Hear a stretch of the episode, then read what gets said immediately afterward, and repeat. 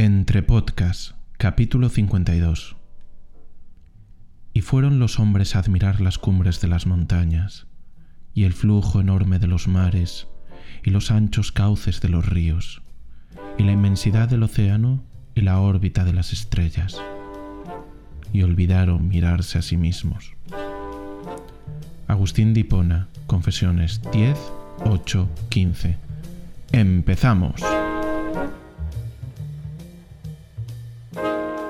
Bienvenidos a Entre Podcast, donde cada semana dos amigos se sientan a hablar sobre podcast. Yo soy Edu Garriga Yo, Termocillero.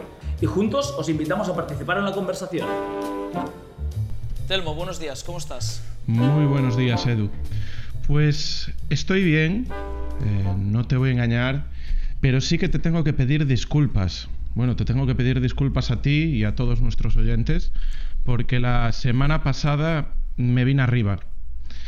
Eh, miré por la ventana, hacía muy buen tiempo, la gente llevaba varios días de sol, estaba todo el mundo muy emocionado. Y, y cometí un error, y es que me adelanté. Me adelanté y mucho, porque estamos a 18 de junio, tenemos un día feo, hay nubes, eh, ha llovido ayer mucho, hoy va a llover, los próximos días van a llover, así que es uno de esos momentos homeostáticos en los cuales pues Galicia nos regala uno de sus días. Así que para todas aquellas personas que sé que siempre estáis esperando este pequeño parte meteorológico al inicio del podcast, siento si os he engañado y si habéis cogido ya vuestras vacaciones para Galicia, siempre es un buen momento para pensárselo, a menos que vayáis a venir pues ahí ese mes que hay finales de julio, principios de agosto, que siempre es, es, es fantástico. Y, y nada, después de esto, ¿qué, ¿cómo estás tú, Edu? Bienvenido. Pues podemos decir que vendiste la piel del oso antes de cazarlo. ¿no? Mm, Es una ¿Qué muy frase. ¿Qué bebes? Veo, veo, veo una, una bebida refrescante distinta hoy, Mm, Telmo. ¿Cuál no, es esta bebida? es la misma y el mismo proceso. Lo que sucede, al final vamos a tener que pedir que... He visto una lata, que nos- una lata sí, naranja. que nos no- nunca, nunca Pues vi. que nos patrocinen. Te voy a decir por qué. Porque es el nuevo sabor de Noco, eh, Blood Orange, el cual eh, creo que salió hace como dos, tres semanas de manera oficial. Y nada, lo estoy probando. Para referencia, sabe como algo así como cas naranja. Mm, no es de mis favoritos, no es de mis favoritos. Y como Vale. siempre suele pasar, rebajado con agua para, para ir poquito a poco disfrutándolo. Para tener el doble. Pues hoy es un día, es un día especial porque tenemos invitado, esto siempre es motivo de celebración. Y aparte tenemos a, a una persona con quien tenía muchas ganas de coincidir, y aunque sea de forma telemática, y a quien un vídeo que hice para el canal de, de 77 Feet de, de YouTube le inspiró esta conversación. Un vídeo que evidentemente tiene mucho de clickbait y, y es una píldora muy condensada de un- una temática que de- sobre la cual ahondaremos hoy. Y no es ni nada más ni nada menos que M. Montequín, Martín Montequín, o como a mí me gusta, Mastín Montequín. ¿Qué tal? Muy buenas chicos, ¿cómo están? Telmo, Edu, qué bueno. Qué bueno estar aquí, de verdad los escucho y, siempre estoy pues tomando nota. Ayer eh, escuchaba el último episodio y cuando contabas lo de que visualizabas tocándote el piano y mejorabas, y digo, coño, claro, eso es cierto, hay un estudio que eso lo de, de- súper de los primeros estudios que te lo pasé, que lo, que lo demuestra. Y dije, bueno, está bueno, está bueno estar aquí, quería estar. Y, y piqué, ¿no? Piqué, piqué, hice, yo hice clickbait con, con el video, soy uno de los que picó. Y me parecía muy interesante poder compartir, ¿no? Muy bien. Para, para, para seguir, bueno, al fin y al cabo estamos aquí aportando valor, ustedes de un lado y yo del otro, así que va a estar bueno hoy. Muy bien. No sé qué saldrá, ¿eh? No sé qué saldrá, pero va a estar divertido. Antes de introducirte, Martín, y de, Claro. y de introducir el tema, que son las dos únicas partes del guion que me he preparado, eh, Telmo, ¿te puedes poner de pie, por favor, un momento? De- Si no es mucho ¿De pie? Mm, sí. Sí. A ver. Mira, mira, mira, mira. Vale, vale, vale. No, no te has dado ni cuenta, ¿no, Telmo? No te has dado ni cuenta, ¿no? Ahora, para- ahora lo tengo que explicar. No, no, lo tengo que explicar porque esto solo lo, hemos visto Martín Montequín. Pero y yo. tú lo- A mí me, lo- me había parecido. Pero, algo, pero lo digo, viste tú ¿habrá tenido porque sentado y que lo confirme Martín, ¿eh? Porque, No se ve. ve, no conozco, se ve. porque conozco la Cami y vi el, mira, para, eh, lo tengo que explicar ahí. ya porque los oyentes se estarán poniendo muy nerviosos. Martí- eh, Telmo ha decidido ponerse la camiseta de, de un chico que se llama Carlos. En Instagram, ¿cómo Carlos es? Martín. Eh, bueno, en Psico- Instagram no sé. Psicostrength. Ah, Psico- Psicostrength, me parece, que es un chico que es coach deportivo igual que Martín, pero claro, no es, no es Martín. Y Telmo, que estoy seguro que ni, ni tan siquiera se ha dado cuenta que llevaba esta camiseta. Yo cuando he visto, porque yo tengo esta, esta me la regaló Carlos cuando estuvo aquí en, en Planes, la vi y me ha parecido ver el cerebro ese de la cami. Y dije, el cabrón se habrá puesto la camiseta para provocar. Es como hacer una entrevista a Piqué con una camiseta del Madrid, esto casi, ¿no? No, tampoco, tampoco así, no. no. No, en absoluto. De hecho, es una camiseta que me regaló Carlos la última vez que estuvo por aquí, cuando estuvimos haciendo los quarterfinals con, con Sara. Y no sé a ti, Martín, si te sucede.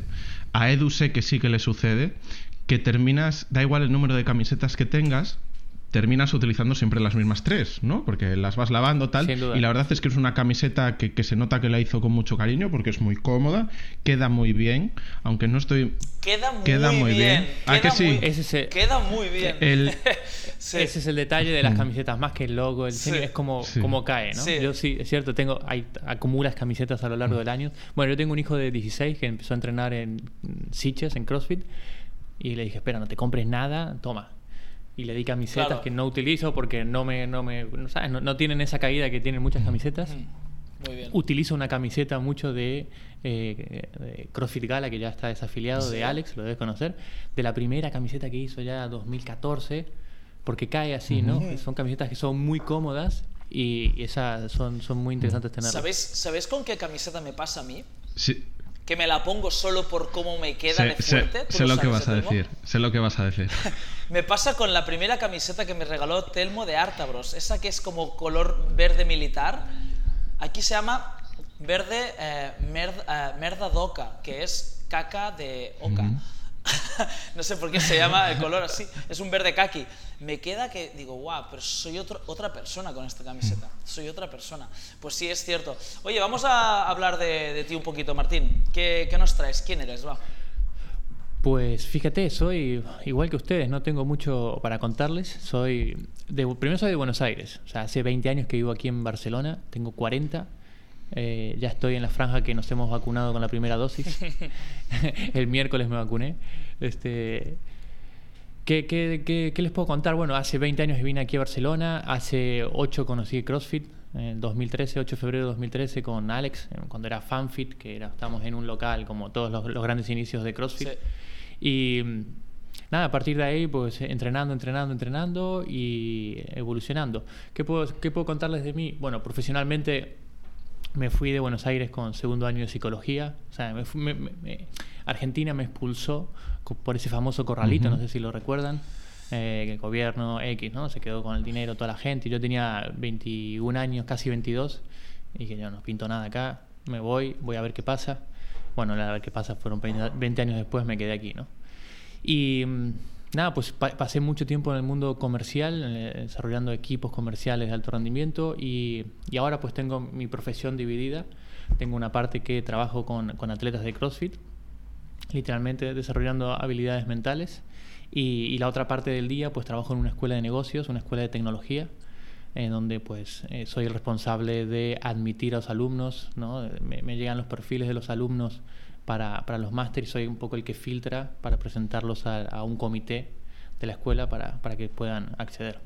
Y entre eso pues me dedico, entreno, pues hago una planificación que es Happy Athlete, no sé si la ¡Epa! conocen. Sí, sí, sí.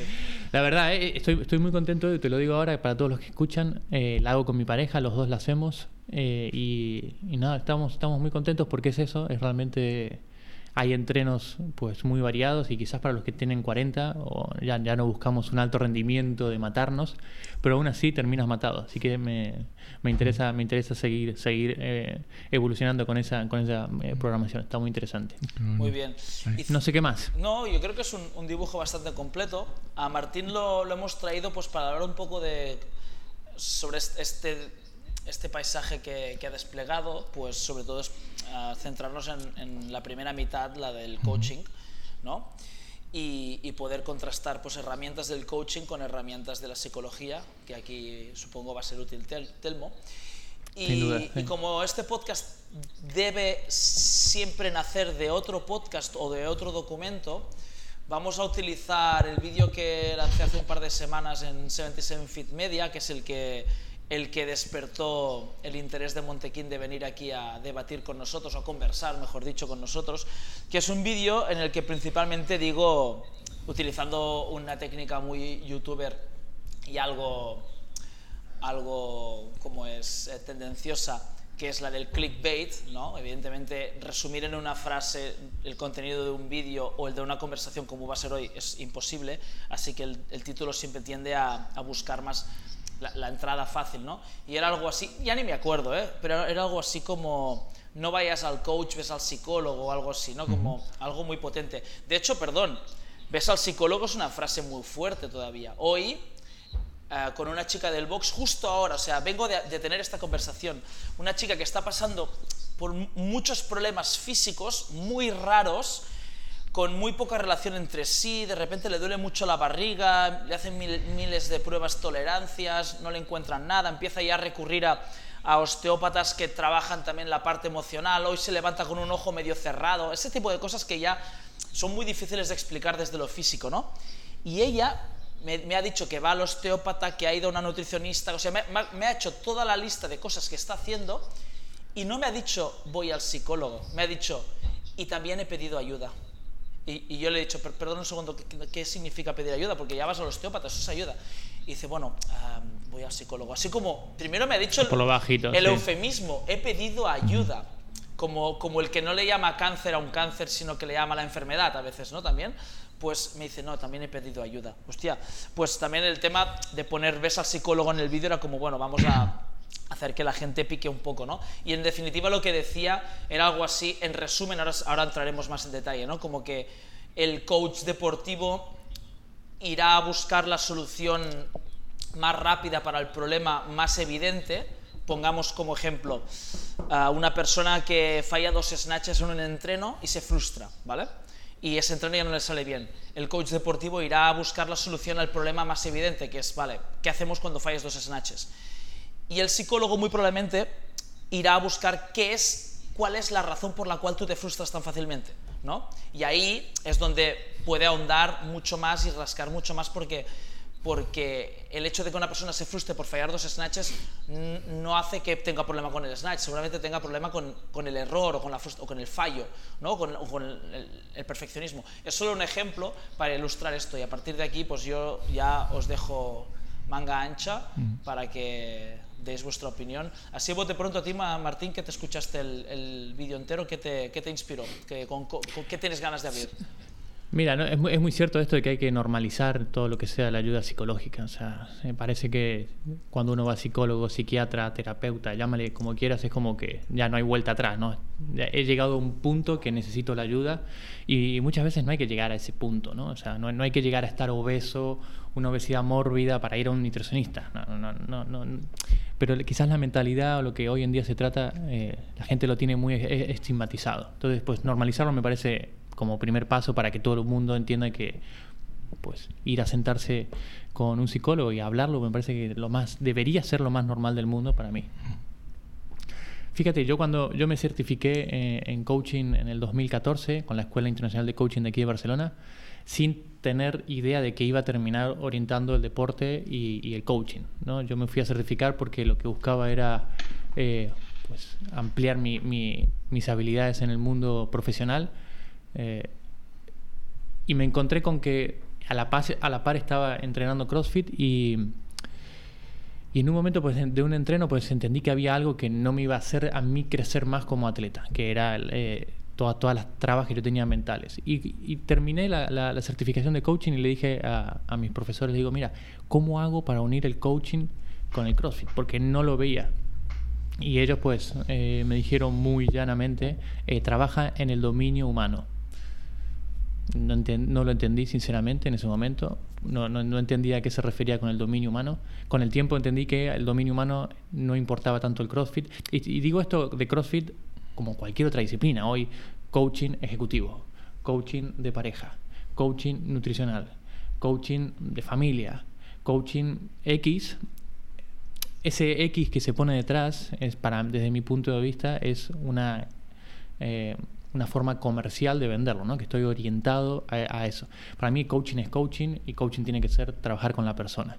¿Para qué? Bueno, pues para que consiga ciertos objetivos. Pero si hablas de coaching ejecutivo, un, ejecutivo que no se puede, que no, que no, alcanza sus ventas, un objetivo que no alcanza que su equipo lidere, yo le preguntaría si él es líder, si él se siente líder. A partir de ahí, pues todo lo que venga a ser va a ser como un devenir. Y en el deporte, ustedes que tienen seguramente más experiencia que yo, eh, lo, ven a diario, ¿no? Están con atletas, el atleta que no explota este, este fin de semana, ¿no? Hay todo, todo lo que decía, ya está todo el pescado vendido, ahora lo único que tienes que hacer es enfocarte en, en, qué tipo de creencias, en qué tipo de pensamientos, no en el entreno, ¿no? Lo decías tú, me parece, si no me equivoco, no te voy a decir cómo tienes que partir los trastes, esto ya es algo que ya está hecho, es qué, qué, hay adentro tuyo, ¿no? ¿Qué hay, ¿Quién es el que está mirando el entreno? Normalmente vemos el entreno con, con, nuestros ojos, pero no vemos nuestros ojos, ¿no? Esa es una frase que se dice por ahí mucho. Entonces creo que eh, desde la mirada, y esto es, eh, es mío, ¿eh? porque yo sé que hay muchos coaches, hoy la, disciplina como coaching se ha expandido porque es una herramienta muy útil y hoy en un fin de semana uno, uno es coach, ¿no? te dan una titulación y, y, eso para mí hace mucho daño a la profesión como, como tal. por lo tanto creo que es necesario cuando hablamos de coaching, bueno, pues eh, de, dónde viene, eh, en dónde has estudiado, cómo te has formado, cuál es tu, expertise. Esto es lo mismo, eh, cuando, cuando vi el video y tú decías que el coach trabajaba en el push press, me parece, y el psicólogo trabajaba en qué piensas del push press, por ejemplo, era lo mismo que decir que CrossFit es lesivo, ¿no? CrossFit no es lesivo, es simplemente que tienes un coach que está haciendo las cosas mm. mal. Antes de, de dejar la palabra a Telmo, ¿podemos para la audiencia explicar muy brevemente qué podría separar, si quieres hacerlo tú, mm. Telmo, eh, entre coaching y psicología? Hasta mm. donde yo sé, coaching es hacer preguntas, ¿no? Es más un método como más socrático, ¿no? ¿O qué? Está más de la... Sí. Sí. perdón, perdón, bueno, es que aquí nos encontramos con, con muchas diferencias y después lo que podemos hacer es que Martín explique justo cuál es su visión del coaching y cómo lo aplica, porque el, como muy bien estaba diciendo Martín, el término coaching casi como que ya no se sabe muy bien a qué hace referencia, ¿no? porque se utiliza de una manera tan generalizada para ámbitos como puede ser el asesoramiento, el entrenamiento, charlas motivacionales, eh, formación, es decir, es algo que decir coaching es como casi no decir nada, porque un entrenador de, de CrossFit hace coaching, Y una persona en recursos humanos que tenga una formación en consultoría puede hacer coaching.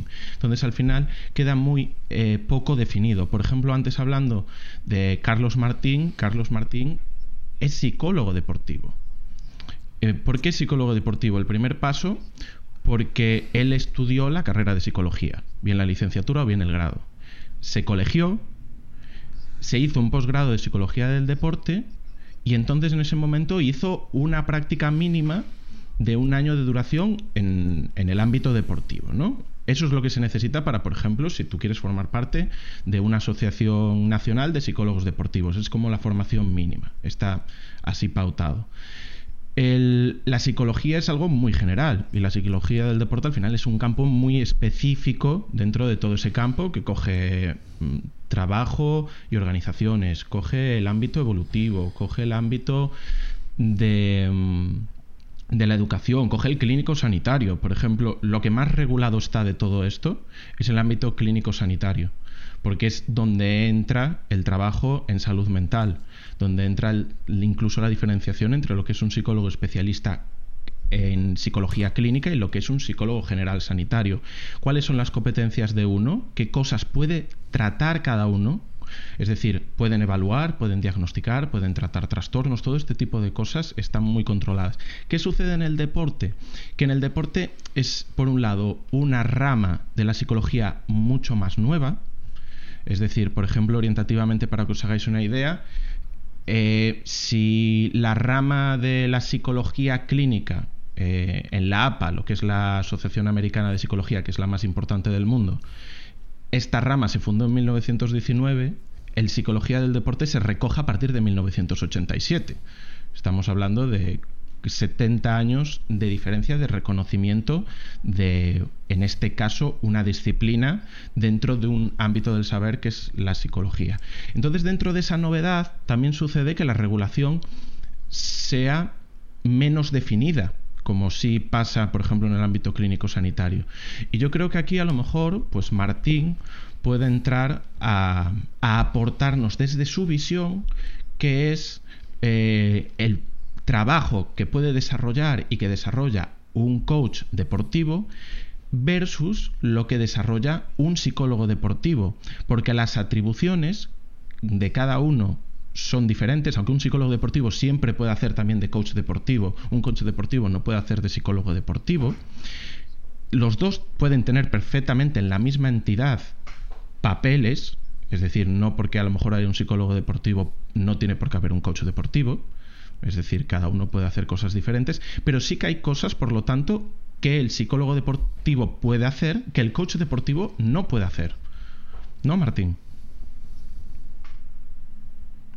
Sí, sí, más que nada por experiencia y por profesión. O sea, es, está claro, es como, y, para que quizás el que está oyendo lo, lo, entienda. Pero ojo, perdona, Martín, eh, disculpa, antes de, perdona, de pasarte la palabra y de dejarte libre. Sí, sí, sí. El, que también hay cosas que un psicólogo deportivo no puede hacer en otra rama de la psicología. Es decir, por ejemplo, un psicólogo deportivo no puede, aunque a lo mejor por formación o por experiencia pudiese, su papel es ser psicólogo deportivo. A lo mejor no, no tiene por qué estar atendiéndote para arreglar tu matrimonio.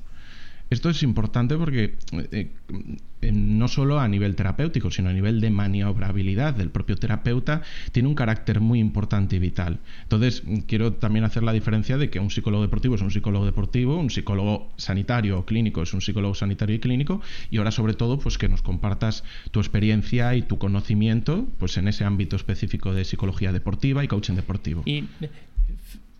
Fíjate, es buenísimo esto que dices. No, no existe la posibilidad de que ese problema en el matrimonio eh, le esté jugando una mala pasada en el, en el entreno, porque estoy entrenando y vengo de haber discutido con mi pareja, eh, tengo un gran lío en casa y esto pues obviamente pues, no me va a permitir estar lo más enfocado posible. Em, creo que notar la diferencia, como dices, me parece genial porque es como si Edu, pues, que es entrenador, pues estuviese pasando una pauta alimenticia, ¿no? Puede, entiende y sabe y conoce porque, bueno, lleva mucho tiempo en el sector y seguramente pueda decirle algo, pero no le corresponde porque hay alguien más, más mm. experto que, él.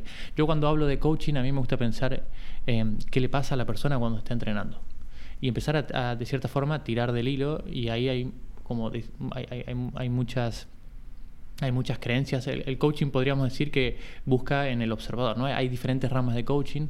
Quizás la más conocida hoy, hoy en día en Latinoamérica es el coaching ontológico, que habla de la ontología, que trabaja el ser concretamente, es quién está haciendo a la hora de entrenar.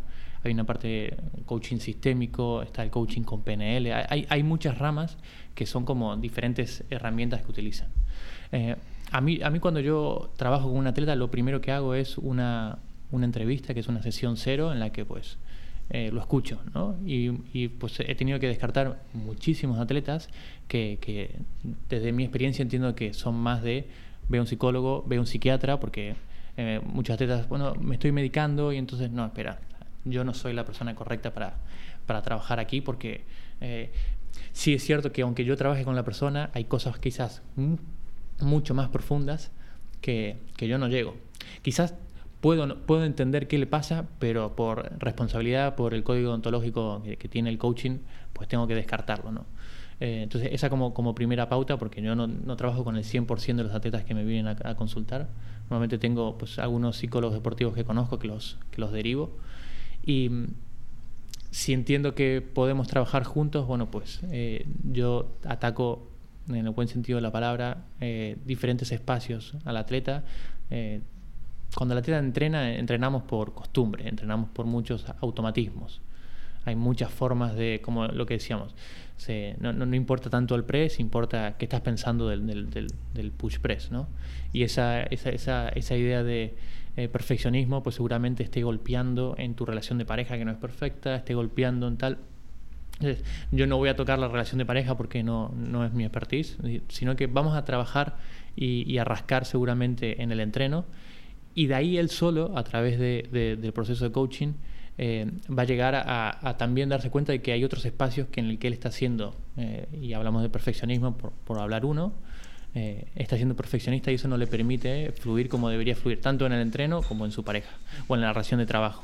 Entonces, em, creo que es, es, una herramienta muy potente para, para, el atleta que primero que pueda dar, cambiar el foco, ¿no? de, estar dando, poniendo tanta atención en el entreno como tal y, dar vuelta el foco y decir, bueno, a ver, ¿quién, ¿quién soy yo en el entreno? ¿Qué es lo que me está faltando? ¿Qué es lo que me está limitando? Y eso, pues, eso hace un proceso de coaching, muy, muy cierto con, con la mayéutica, ¿no? De, de, empezar a, a través de preguntas, sentarse, a hablar y hacer preguntas específicas para que él mismo despierte. Yo no conozco nada de la vida de los atletas, poco conozco, eh, son ellos los que tienen que empezar a darse mm. cuenta. O sea, es un poco esto, es, es el coaching dejar que sea eh, el paciente, en este caso atleta, quien, quien llegue a, a la respuesta mediante preguntas muy bien formuladas.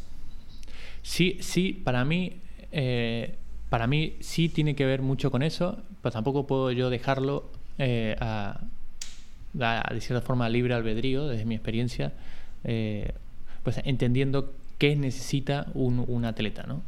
Entonces, pues, eh, por ejemplo, en mi, programa yo tengo un programa creado que hay como diferentes espacios en el que la primera parte en la que yo le invito al, atleta es a, observar, observar qué pienso, qué creo, cómo me relaciono con mi entorno, cómo me relaciono con mi entreno, qué creo de mi entreno, qué creo de mí. Entonces, que, que observe, darme cuenta. La, la primera toma de conciencia tiene que ver con darme cuenta. Si no me doy cuenta, básicamente eh, voy a tener esta ceguera cognitiva y voy a seguir haciendo exactamente lo mismo en ese automatismo. El automático viene esa de, autónomo, viene de, nomo de uno mismo y auto de, mm. automático, ¿no? que estoy ahí enganchado en, en, lo que no veo. Una vez que yo le invito a observar es que descubra, bueno, a ver, espera, ya te das cuenta qué es lo que eh, te está potenciando, te está limitando, descubre, ¿no? O sea, ¿qué hay debajo de eso? Eh, ¿qué, puede, qué, otras formas de, entrenar hay? ¿no? Si esta, esta forma de relacionarte con tu entreno no te, no es cómoda, ¿qué otra forma hay? Y seguramente esa otra forma esté chocando con todos sus juicios, con todas sus creencias, con todo su, con todo su eh, tejido emocional. Entonces es ahí quizás donde empieza a hacer el trabajo. Una vez que él descubre y hay nuevas formas, es como, wow, qué bien me siento en el entreno. ¿Qué pasó? No, pues el entreno es exactamente el mismo que hace dos semanas. ¿Y qué pasó? Pues algo en mi mirada cambió, algo en mí cambió, es, es, la realidad. Cuando el, el, el, entreno no cambia mucho, ¿Puedes, yo. ¿Puedes poner algún caso, sin poner nombres evidentemente, de, de éxito, de proceso exitoso con ejemplos? De, vale, pues esta persona llegó aquí siendo tal, llegó aquí con estas movidas y en X tiempo y con tal approach, pues conseguimos lo que fuera. Mira, hay, hay algo que nos pasa a todos es que vivimos en base a, las experiencias que tenemos de nuestra vida. O sea, eh, todo lo que hoy sabemos lo sabemos en base a experiencias. El, entreno es una experiencia. Eh, una, vez me, toqué con un atleta que no le, gustaba, no le gustaban nada los eh, gimnásticos. Y entonces la cuestión era que no le gustaban nada los gimnásticos porque tenía sobrepeso, pero sí le, gustaba mucho la parte de fuerza. Clásico. Porque, porque tenía fuerza. Y entonces fue, ¿cuándo fue la primera vez que entrenaste fuerza? me sentí fantástico. Y la primera vez que, que, que, entrenaste gimnásticos, me sentí para la mierda. Eso como marca una experiencia. A partir de ahí, el que ve una vaca, el que se quema con, ¿cómo es que se dice? Eh, el que se quema con leche ve una vaca y llora, ¿no? Entonces aquí es exactamente lo mismo. Entonces, ¿qué, ¿cuál es el trabajo quizás con él? Empezar a darse cuenta que esa interpretación es una por la experiencia. Por lo tanto, eh, empezar a anticiparse a, lo que puede ser la próxima experiencia. No solo con el la parte de fuerza o la parte de gimnásticos, sino eh, a mí me gusta pues sacarlos quizás del entreno mm. y, preguntarles en qué otros espacios pues has marcado una experiencia como fija por, por una mm. experiencia. Ahí. Entonces, a partir de ahí, pues él empieza a reinterpretar y empieza a encontrar sus propias soluciones. Y dice, ah, espera, la, verdad es que pues eh, yo digo que soy una patata en, en gimnásticos por una experiencia qué podemos hacer, que cómo puedo enfrentarme a esa experiencia. Y, igual, esto, esto lo, decimos siempre, ¿no? El que se come reps en el CrossFit, el que no choca los cinco, el que ve un disco en el suelo de otro compañero y los pasa por encima. Hay quizás un, una forma de ser fuera del entreno que está muy alineada a eso. Por lo tanto, si podemos... Hay un atleta español, perdona que te corte, pero es que no, me quiero olvidar, que, y voy a decir el nombre porque es, ejemplifica esto que me estás diciendo, pero para bien, porque le, pasa, le sucede lo contrario, que es Javier González, buen amigo mío, quien hizo el, el Open 17.1 creo que fue, que este año repitieron, el de Dumbbell Snatch uh, Burpee Box Jump Over, de, de 10 a 50 y 15 eh, burpee box jump overs, lo hizo extraordinariamente bien en aquel momento. muy bien. Cuando es un WOD que no le debería quedar particularmente bien a él, ni mal, es un WOD simplemente, ¿no? Es un WOD muy, muy, muy blanco, o sea, no, que burpees sí, es muy claro no lo que deberían es. quedar es muy claro lo que es, sí. ¿no? Es burpees y dumbbell snatch muy ligero. El tipo es fuerte, pero ¿cuánta gente fuerte hay en CrossFit? Miles de millones. Y él no es especialmente ágil en las burpees, tiene unas buenas burpees, evidentemente, pero por lo que fuera, hizo un muy buen WOD y, y, y, cuando se hizo el repeat este año en los Opens, lo volvió a reventar. Y yo no sé por qué dije, Javi se ha convencido de que este WOD le, le queda bien por lo que sea, pero no, no debería ser así, ¿no? Y, le ha funcionado de puta madre en este WOD. Claro, al revés es mucho peor. ¿Cuántas veces y ahora lo voy a poner otro ejemplo de un atleta que le sucede lo contrario, porque es mi hermano y puedo hablar de él sin problema. Chete, Chete es increíble en las chest to bar, ¿vale? Pero muy malo en los ring muscle ups. Y regular en los bar muscle. O sea, no, no deberían ser tan distintos el uno del otro. ¿Por qué se ha convencido de que es muy bueno haciendo chest to bar? Pero no muy bueno haciendo bar muscle pero malo, perdón, malo haciendo bar muscle Aquí, aquí hay un, y yo siempre se lo digo, es que tú te has convencido de que, de que los bar muscle no se te dan bien y de que las chest to bar sí. Y en las chest to bar no, no te frenas antes de colgarte, en los bar muscle sí te frenas antes de colgarle, pero no, no, no, debería haber una explicación por la cual eres bueno en una y eres malo en la otra. ¿No? O te cuesta colgarte o no te La cuesta AI es súper sencilla, porque no es un abejorro. A ver. Es, la metáfora clásica del abejorro, la escuchaste, seguro que, Martín seguro. Que es la no, yo, necesito que me la expliques porque me ha hecho mucha gracia la frase de... la que no, claro, efectivamente, el abejorro, por razones de proporción de su cuerpo y de sus alas, por sus características a nivel aerodinámico, físicamente no puede volar. Pero como no sabe que no puede volar, vuela. Y por eso el abejorro está siempre presente en toda barbacoa y en todo evento al aire libre y está recordándonos de que muchas veces las cosas que creemos imposibles puede ser que sí que se puedan hacer, ¿no? Entonces, nada, Chete tiene que ser la próxima vez, ahora que viene buena época, cuando veas un abejorro le dices, joe, tienes que ser un abejorro, Chete. Tienes, y tú que tienes esa capacidad de comerle la cabeza a la gente. comprar una camiseta con un abejorro. Ahí está. Sería, sería ya bautizarlo como, como eso. Mira, el, cuerpo tiene una, una, memoria que es. El, el, cuerpo está conectado con la parte más instintiva, con nuestro cerebro reptiliano, y eso marca toda experiencia. ¿Por qué cuando cruzamos la calle automáticamente miramos para un lado y para el otro? O sea, no pienso, a ver, voy a mirar por un coche, voy a... Es algo que tenemos instintivamente ya marcado a fuego en el cuerpo. No hay, no hay, no hay, no hay quizás forma eh, consciente de sacarlo. Ya está grabadísimo. Mm. Eso marca experiencias en el entreno. marca sin duda por qué Nadal, pues bueno, salvo esta, pero por qué en los últimos 15 años Nadal eh, iba a Roland Garros y se plantaba ahí. O sea, tenía una experiencia marcadísima de que cuando él pisaba la pista, pues era el, el, rey, es el rey, ¿no? O sea, por más de que este año pues haya salido. Y esto en el entreno ocurre muchísimo. Somos, eh, nuestro cuerpo es una, de cierta forma una manifestación de todo lo que pensamos.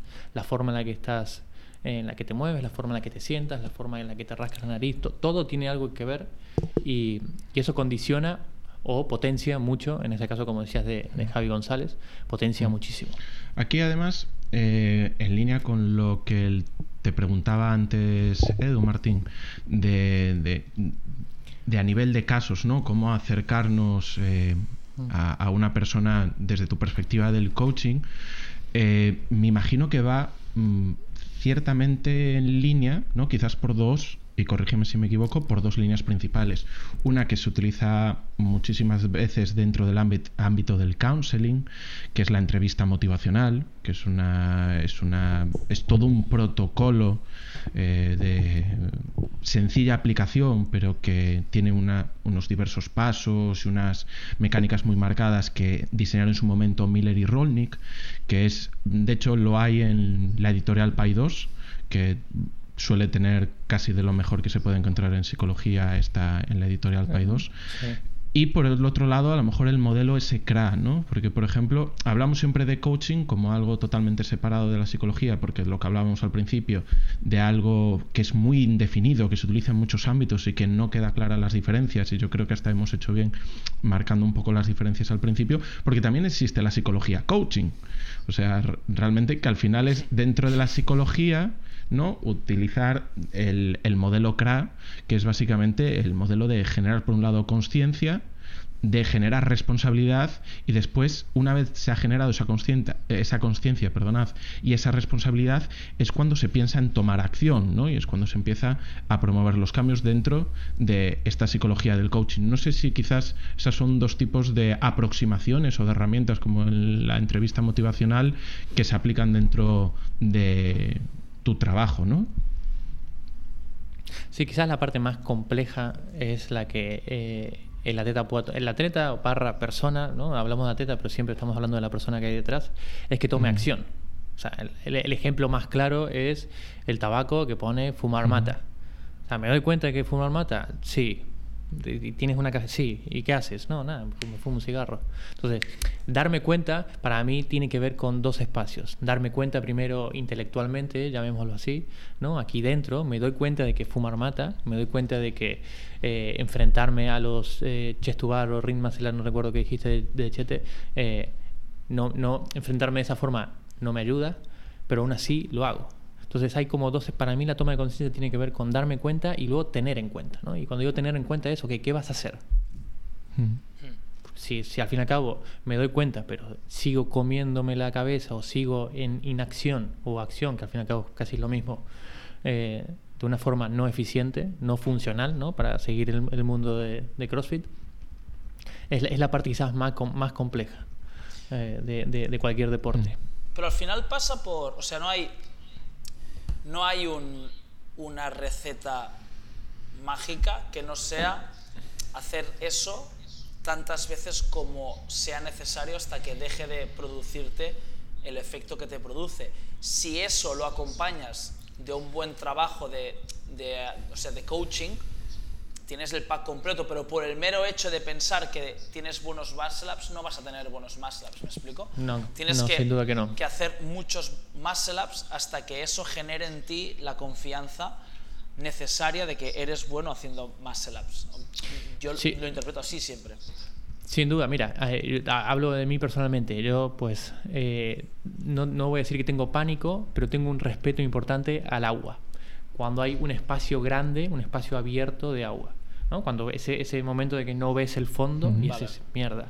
Es como que de golpe, y, no es, algo que estoy, que estoy trabajando como metiéndome en el agua, es algo que el cuerpo hiperventila al momento. Es como que esa respiración conectada con el miedo que empieza y es como, ¿no? Eh, relaja, esa, esa respiración tan agitada le dice a mi cerebro, peligro, sal de aquí huyendo porque te vas a ahogar, que tampoco es real, porque no, no, va a pasar, pero el cuerpo lo entiende así. Y, yo lo estoy trabajando y por eso cuando me apunté al, al, Club Barceloneta aquí de natación, que salgo, tengo una reja, salgo y estoy en el mar eh, y lo estoy haciendo. Pues cada día pues me meto y en cuanto noto ese, ese, esa agitación, eh, obviamente no, no, no, no entro en pánico ni nada, pero en cuanto noto esa agitación es como que busco de respiración, calmar, tranquilo, no estoy con mi pareja, al lado no va a pasar nada. Entonces, creo que lo, has dicho tú, ¿no? El único secreto es repetir, pero incluso repetir mejor, ¿no? Es decir, estar conectado con eh, que esa repetición más o ese momentito más que, yo estoy haciendo eso incómodo, eh, primero es porque quiero, porque nadie me obliga, por lo tanto, paz, no, no, no, no, no nos volvemos locos. Y yo no tengo, no tengo mi coach, no tengo mi psicólogo, pero intento pues eh, aunque sé que no se puede porque estoy muy sesgado por mis propias ideas, ¿no? Eh, uno no se puede programar, o sea, tú, Edu, no te puedes programar a ti mismo porque siempre va a haber un espacio en el que hay algo que no quieres hacer, por lo tanto el, el coach o el psicólogo no se puede autocoachear, autopsicologiar, no sé cómo se dice, eh, pero sí intento pues que hay una premisa de tengo que pasar por ese momento, tengo que vivir una experiencia nueva relacionada al agua. Y esto es porque a mi mamá no le gusta nadar, punto. mi mamá pues no le gusta nadar, yo de pequeño hasta que me vine aquí y nunca tampoco me mató y dije, no, espera, ya está, coño, o sea, tengo que romper ese, ese patrón que tengo. O sea, de, de, pequeño se me forjó. Y fíjate, yo soy más mamero, mis dos hermanas no, mi papá sabe nadar, mis hermanas están conectadas con el agua, yo no. Es, es, es así, es, lo que dices tú, pues hay, hay, que vivir un poco más esa, esa experiencia conectado desde otro espacio. Creo que tiene que ser desde ahí. Mm. Curioso, te voy a preguntar si tenías identificado de dónde podía provenir el, el miedo que he dicho, provenir no está bien dicho, ¿no? Sí, provenir. Sí, sí. sí, ah, provenir. Si tenías identificado de dónde podía venir ese pánico.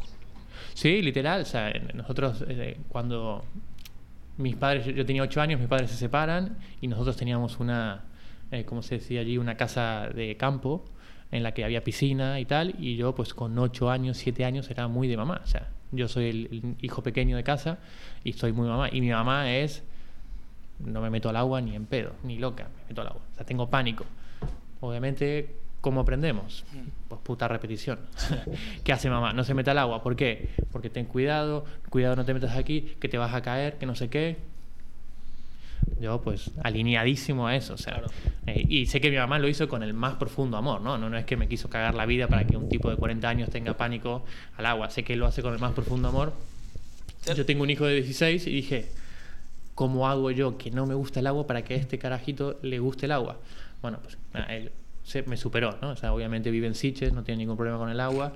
Así que yo no, ahí, en, ese, en eso concretamente no lo, no lo influye. En muchas otras cosas seguro, pero en eso, en eso no. Pero viene, para mí viene de ahí y que no hice nada en mi vida para que pase lo contrario. O sea, me dejé fluir. ¿Sabes qué pasa, Martín? Que aquí sucede dos cosas que nos llevan al mismo punto. Una, por un lado, es que Edu vive agarrado a, a una figura humanamente creada, que es el niño interior, y, que le encanta el niño interior. Y por el otro sucede que tú, Martín, lo queramos o no, eres argentino. Y los argentinos tenéis muy integrado dentro de vosotros el psicoanálisis y, la, y, la creencia ¿no? de, de que todo en cierta manera viene o de papá o de mamá, porque fíjate, ¿qué razón puede haber para que tengamos miedo a una zona del agua que es oscura y que no sabes que no, que, no hay nada.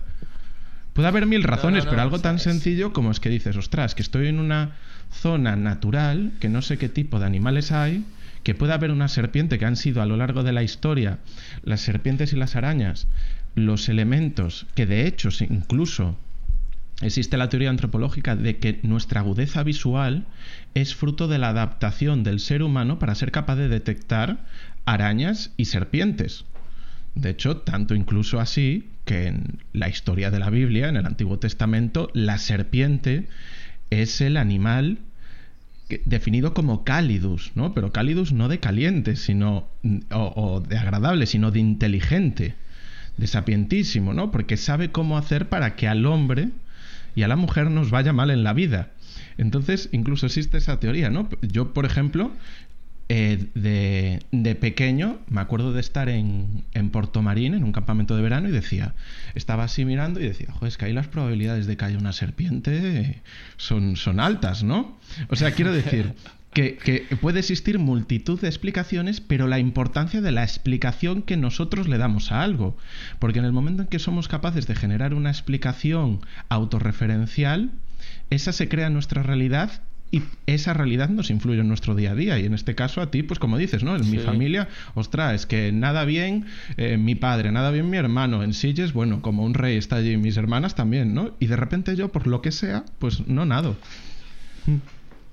Sí, sí, sí, es así, es, es, es marcadísimo, o sea, lo sé, lo sé, lo sé, no, y, y- insisto, no, no le echo la culpa, pero sé que pues he copiado eso y, y he copiado pues mi relación con el dinero, pues me veo a mi papá, o sea, de- to- todo está muy alineado, todo está muy alineado a eso, sí. ¿Y lo otro, Telmo?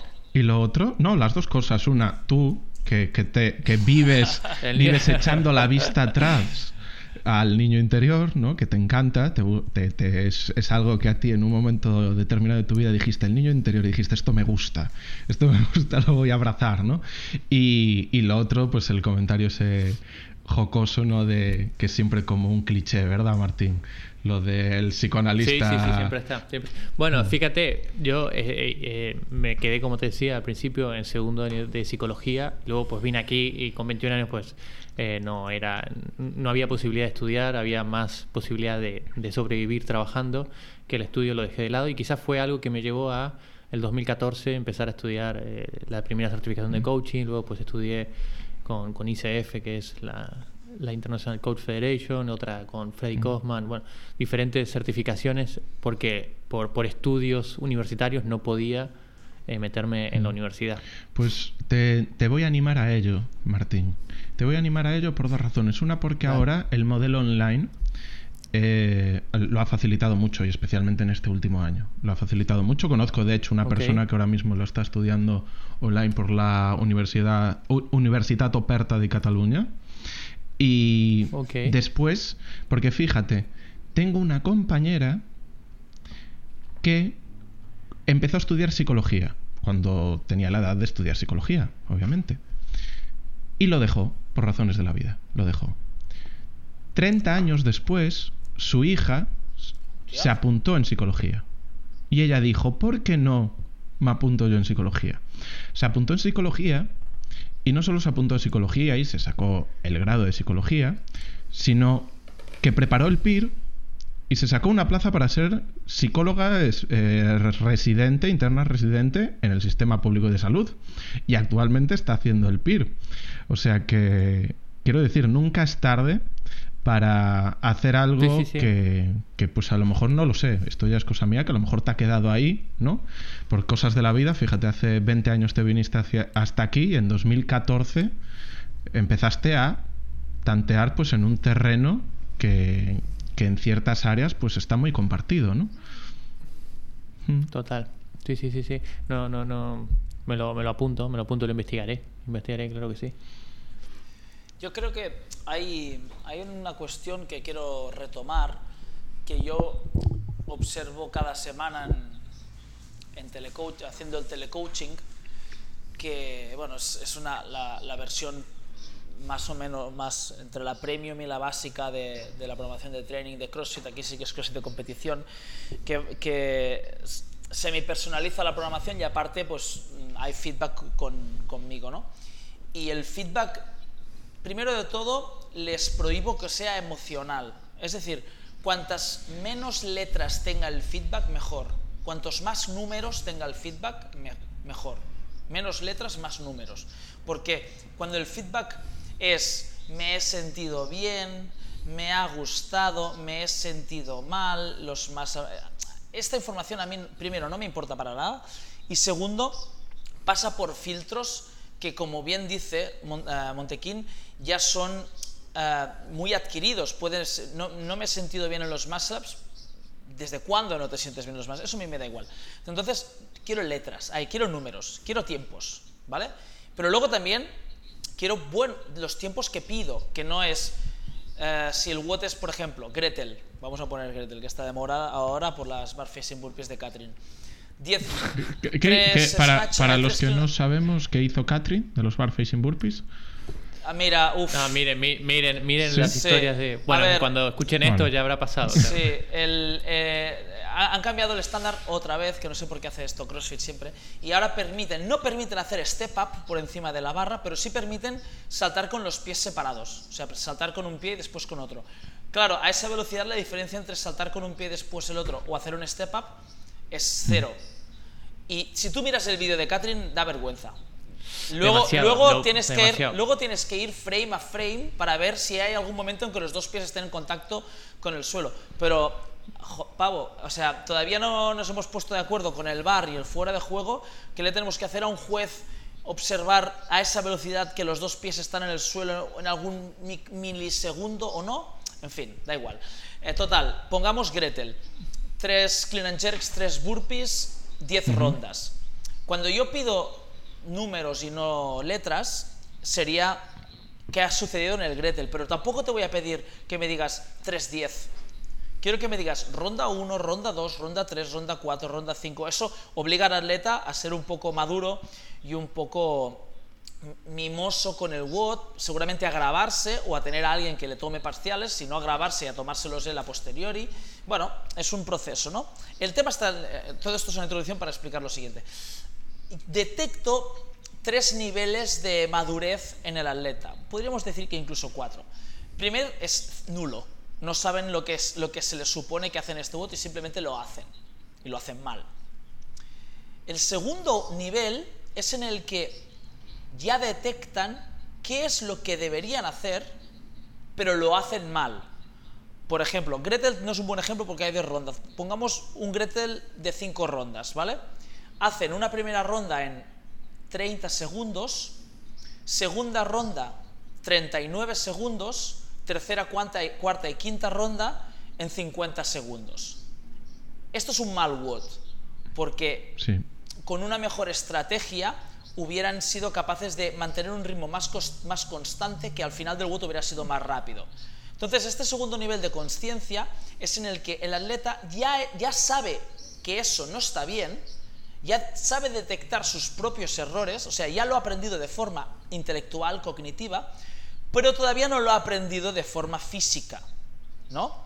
Y un tercer nivel, que este es el que es terriblemente jodido de adquirir en CrossFit, porque trabajamos con, con, datos tan volátiles y tan cambiantes siempre, que es muy difícil, es cuando el atleta no solo sabe cognitivamente, intelectualmente, qué es lo que debe hacer, sino que es capaz de realizarlo físicamente. Es decir, conoce también su, su, su cuerpo y tiene tanta experiencia que sabe perfectamente que ese ritmo es el ritmo más rápido que puede ir en ese fragmento de tiempo que supone que tiene su WOD. Entonces, como que el, aprendizaje sucede a tres niveles. Un primer nivel que es nulo, un segundo nivel que es simplemente intelectual, pero todavía no es capaz de expresarlo, y un tercer nivel en el que ya el, aprendizaje es intelectual y físico, ¿no? que tiene un poco que ver con el, con, con el desbloqueo con un elemento. ¿no? Puedes intelectualmente repetirte mil veces tengo buenos muscle tengo buenos muscle pero necesitas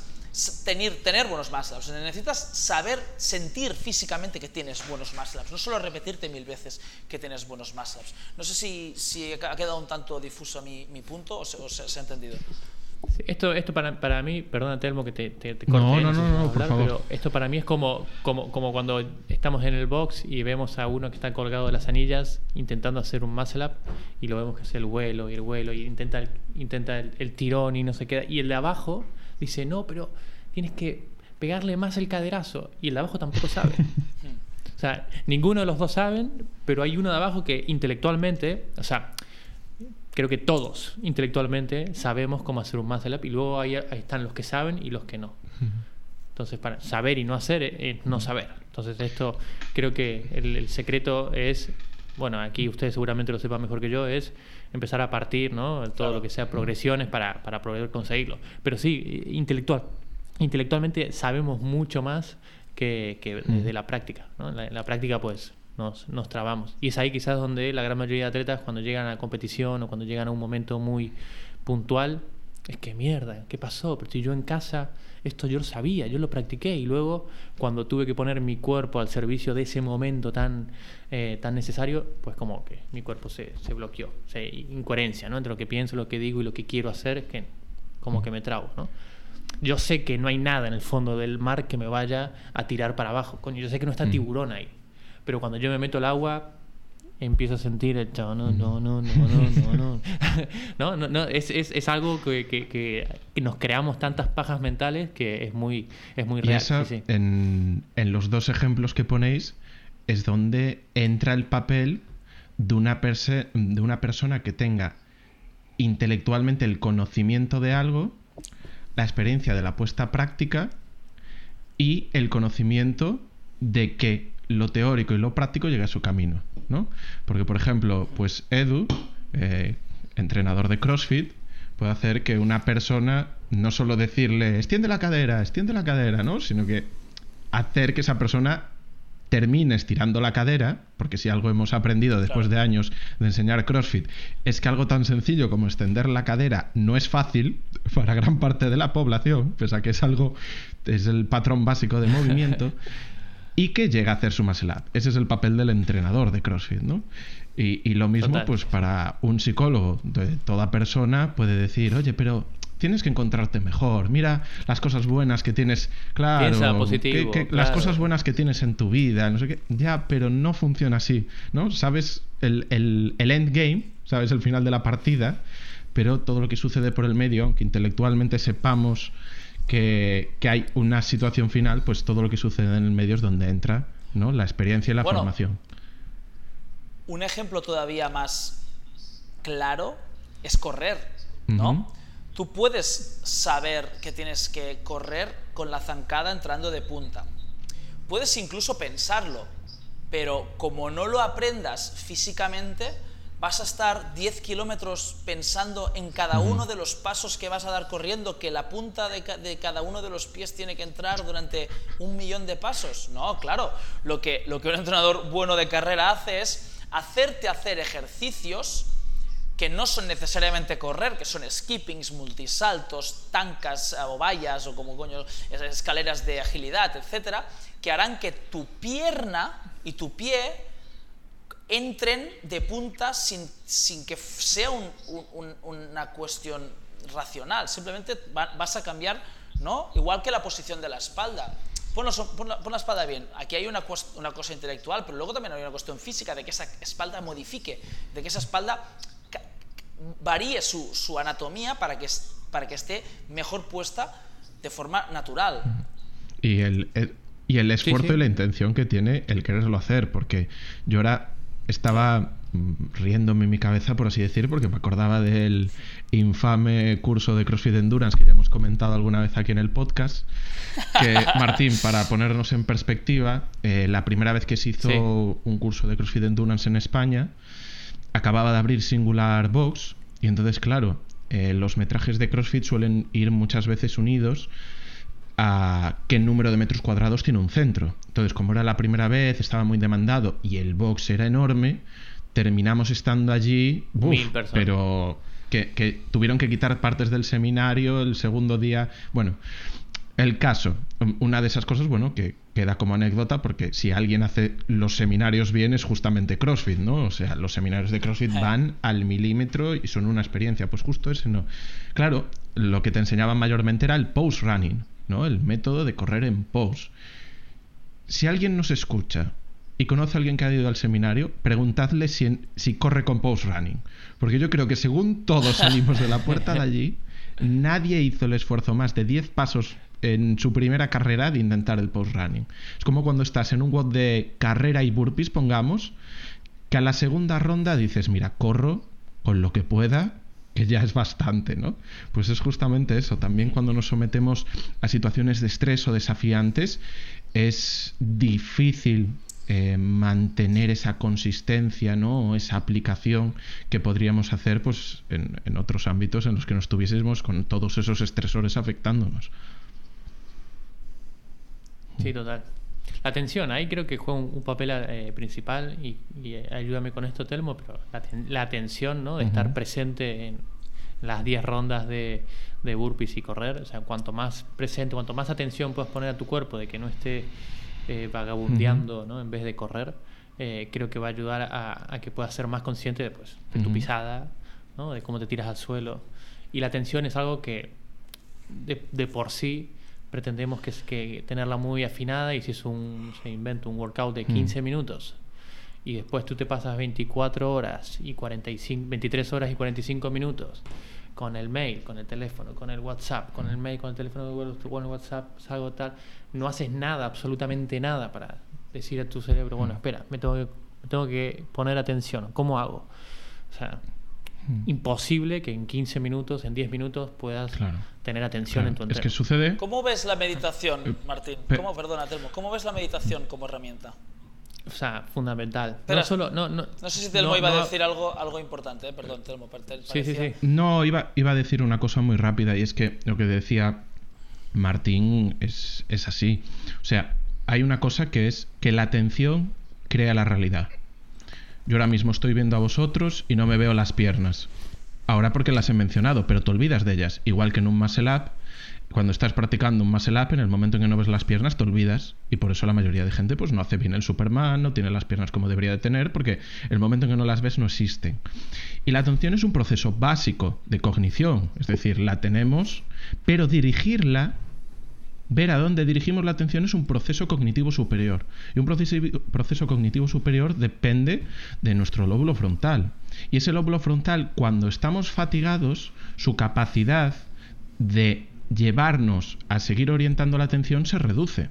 Por eso, cuando estamos fatigados y venimos de noche a casa, generalmente lo que hacemos es tomar malas decisiones eh, nutricionales, nos echamos en el sofá a ver algo que me permita no pensar, ¿no? Justamente por eso, porque estamos fatigados y ya no tenemos, la atención sigue, pero la capacidad de orientar nuestra atención no es la misma. Entonces es justo lo, lo, que estaba diciendo Martini, que ahora seguramente añadirás además algo muy interesante, porque la meditación, una de las cosas que hace es ayudarnos a mejorar nuestra capacidad de control y de dirigir la atención al momento presente y, y actual, ¿no?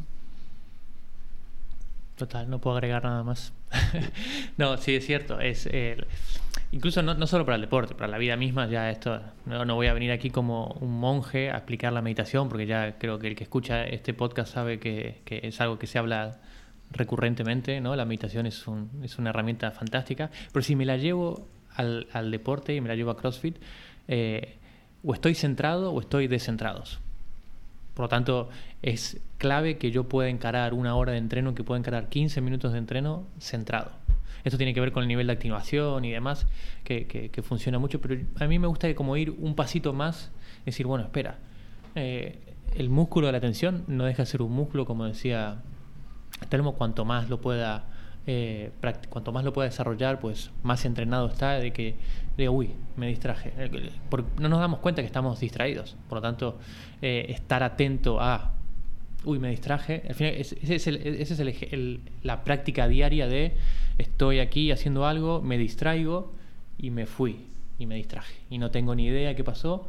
La meditación, al fin y al cabo, es eso, ¿no? Porque na nadie medita 10 minutos, una hora concentrado 100% en la respiración. La meditación, estás aquí, me voy, uy, mierda, me fui, Sí, vale, vuelvo, vuelvo, otra sí. vez. Voy, y ese, ese, esa es la vida diaria. Estoy hablando con ustedes dos y de golpe veo a mi perra, me distraje, uy, no, mierda, estoy aquí. E- En un entreno, pues que levante la mano el que no, pero en un entreno estás haciendo algo y de golpe pues ves el otro que va un poco más rápido y dices, mierda, va más rápido que yo. No, vuelvo otra vez aquí. Y estás aquí, mierda, que me quedan dos segundos para terminar, no sé qué, y otra vez aquí. Por lo cuanta, quizás el, el piensa en no desconcentrarse, cómo hago para no desconcentrarse, y creo que el trabajo que debería hacer es cómo hago para volver lo más rápido posible a concentrarme, porque, coño, so- somos personas y, vivimos desconcentrados, vivimos con muchos inputs de afuera, por lo tanto creo que el, que pueda hacer el plus de me desconcentro, pum, rápido, vuelvo al centro, eh, es un punto clave para el atleta. ¿Queréis que cuente una, una de este fin de semana que no salió en el Behind the Scenes? Creo que a, a Neon no le va a importar sobre los semifinals. Estuvo muy bueno el video, para el que no lo ha visto, pues le invito a que lo, a que lo el, vea. de- ¿eh? el largo. El, eh, hicimos- largo, el de 50, Sí, sí, hicimos sí. un vídeo de 50 minutos un poco documentando todo, todos los semifinals. Y hubo hubo una cosa que nos salió, que fue una estrategia que tramamos con Ekai, porque él, él hizo peor de lo que podía el WOD de los overhead squats, porque tiene muy mal encaje. Y, pasó un poco esto, ¿no? Él se, se intentó convencer mediante palabras que tenía muy buen overhead squat, que salvaría el overhead squat y, y entró en el WOT, estoy convencido, sabiéndolo.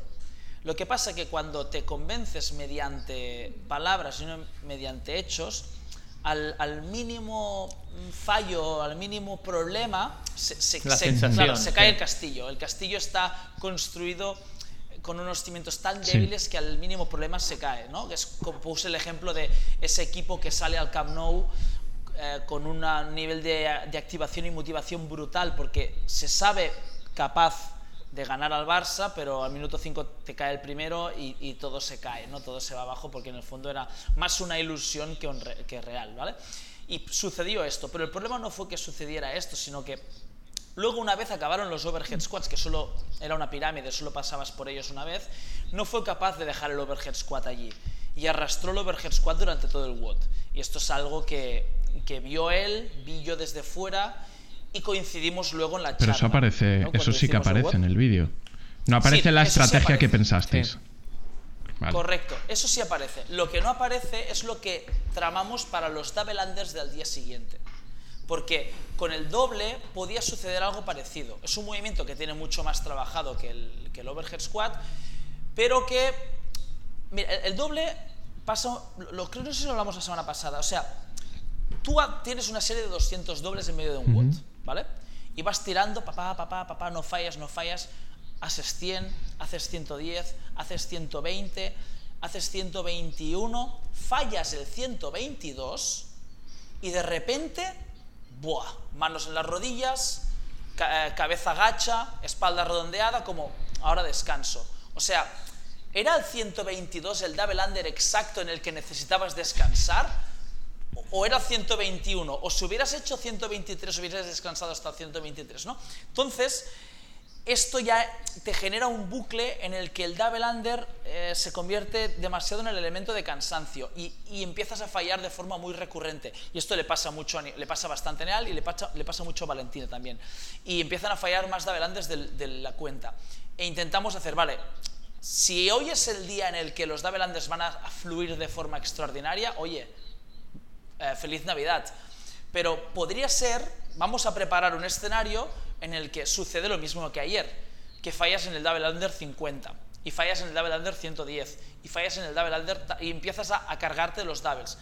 Vamos a generar un escenario en el que el double se quede en el double. Si salen bien, salen bien, pero si salen mal, se queda allí. El, el, double, doble se queda en el doble. Y fue algo así como premiar el muscle up, como a él le gusta mucho hacer muscle ups, y como cuando acabe el, mus, el double under, piensa que vas a hacer muscle ups, ¿no? como el, postre para el niño, si te acabas las lentejas te, dejo comer helado, y luego anclar una especie de rutina, se escribió unas cosas en la pared, no me acuerdo ahora como, como una frase, y la, y linkamos a un gesto que era sonreír, ¿vale? Para que cuando él fallara, se centrara en esa frase y en ese gesto y no en el fallo en sí. Y bueno, funcionó mucho mejor que el... Era una sonrisa muy rara, ¿eh? porque a 180 pulsaciones la sonrisa le quedaba como así, como una cara... Pero eh, salió bien, no sé si... Uy, que me caigo. No sé si salió bien por el... Por la estrategia, no lo sé, pero salió bien, la verdad es que salió, salió bien y falló, fallando, aún fallando dobles, quedó, quedó como, vale, ahí están los dobles y él hizo su WOD. Y lo que sí digo es que él hizo uno de los mejores WODs de su vida, porque yo sé que ese WOD le podía quedar mal y, y hizo un WOD set súper serio, súper serio. Es una de esas cosas que te anclan. Hoy, perdona, Martín.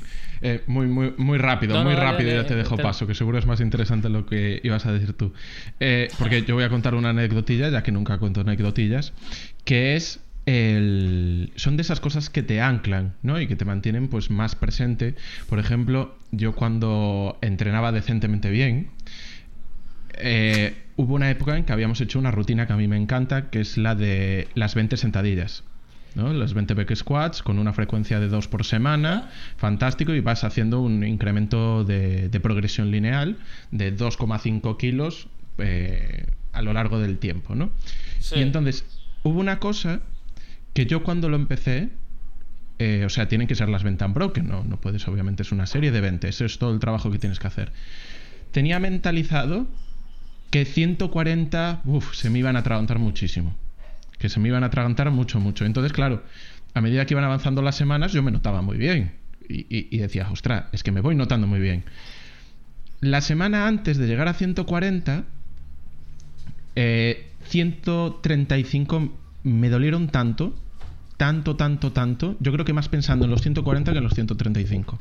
Y justo en aquella época había un vídeo de Dan Bailey que era eh, le giraban alrededor de Dan Bailey con toda la gente de CrossFit HQ animándolo y haciendo un Grace, que lo hacía en 57 Grace, minutos, sí, sí. que era un vídeo sí, sí. súper chulo. O sea, en 57 segundos, Segundos. segundos, 57 segundos. Y entonces había una frase que decían a lo largo del vídeo que es, si sueltas la barra, te vuelves mortal. Y yo me la puse en la pared y 137 fui a cañón. Después en 140, lamentablemente, adivina en qué repetición, dije, hasta aquí, no, no puedo más.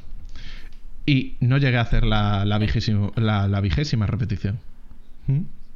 Hiciste 19. Hice 19 como un miserable. Te has hecho Eso mortal. es. Bueno, a lo mejor es- era, era real, porque si hubieras hecho, hecho las 20, siempre es como, ¿y por qué no 21, no? Mm. O sea, si paraste en la 19 es que a lo mejor era real que solo podías hacer 19, ¿no? Sí, sí, sí. Bueno, como, como anecdotilla. Y perdona, Martín, que te interrumpí. Sí, no, eh, eh, es em, todo lo que sea input, ¿no? Visualmente, pues eh, tenemos ojos por algo para poder chequear, ¿no? La, la- la información, antes que nada, nos entró en cero coma por, por la mirada. Por tanto, pues tener esos inputs de la frase, de, sonreír, de que alguien de afuera te grite, de, alguien, de que alguien de afuera te anime, eso, es- eso influye literalmente porque eh, más, que, más que el influir como tal, es como que te, te- da un cachetazo.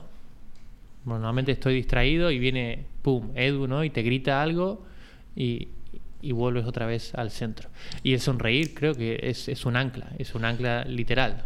De hecho, ahora que dices esto, del gritar también, y bueno, yo antes de cada WOT hablaba con toda la gente del, que venía del FIT animar, porque hay WOTs y WOTs, ¿no? Ya hay estrategias y estrategias, y hay ritmos y ritmos. Y una de las cosas que les prohibí hacer es animar en este WOT de los dobles. Les se lo prohibí, los saqué a todos afuera, les di las gracias de parte de Kai por haber venido, les expliqué cuál era el WOT y les dije que en el caso de que Kai empezara a, fa- a fallar doubles, tenían absolutamente prohibido animar, salvo en la última serie de doubles que eh, Kai me lo dijo, que griten, que griten, porque solo quedaban 100, ¿no? Pero, claro, tú imagínate que empiezas la ronda de 300 dobles, ¿no? Tenían 300, 200 y 100. La primera ronda de 300 dobles empiezas a fallar y empieza la gente, va, va, va, va. Uf, eso te... a- ¿Sabes? Porque el, el problema de que estés... El motivo por el, cual por el que estás fallando no es porque no tengas energía para hacer dobles. No, no, es concentración claro, pura, Que te, claro. que te griten en aquel momento es como... Imagínate que alguien te grita para animarte para hacer un tiro libre. Venga, va, va, va, tú puedes, tú puedes, va, va, va. O, o para, o para un para un, un- un golpe de golf. Mm. ¿No? Si no, el motivo por el cual estás fallando dobles no tiene nada que ver con la fuerza en aquel momento. ¿no? Mm, Total, y y sí, se lo prohibí. No, no animéis ni se os ocurra porque lo que genera es el efecto contrario. Todavía te frustra más, todavía te pone más nervioso y todavía fallas más. Mm.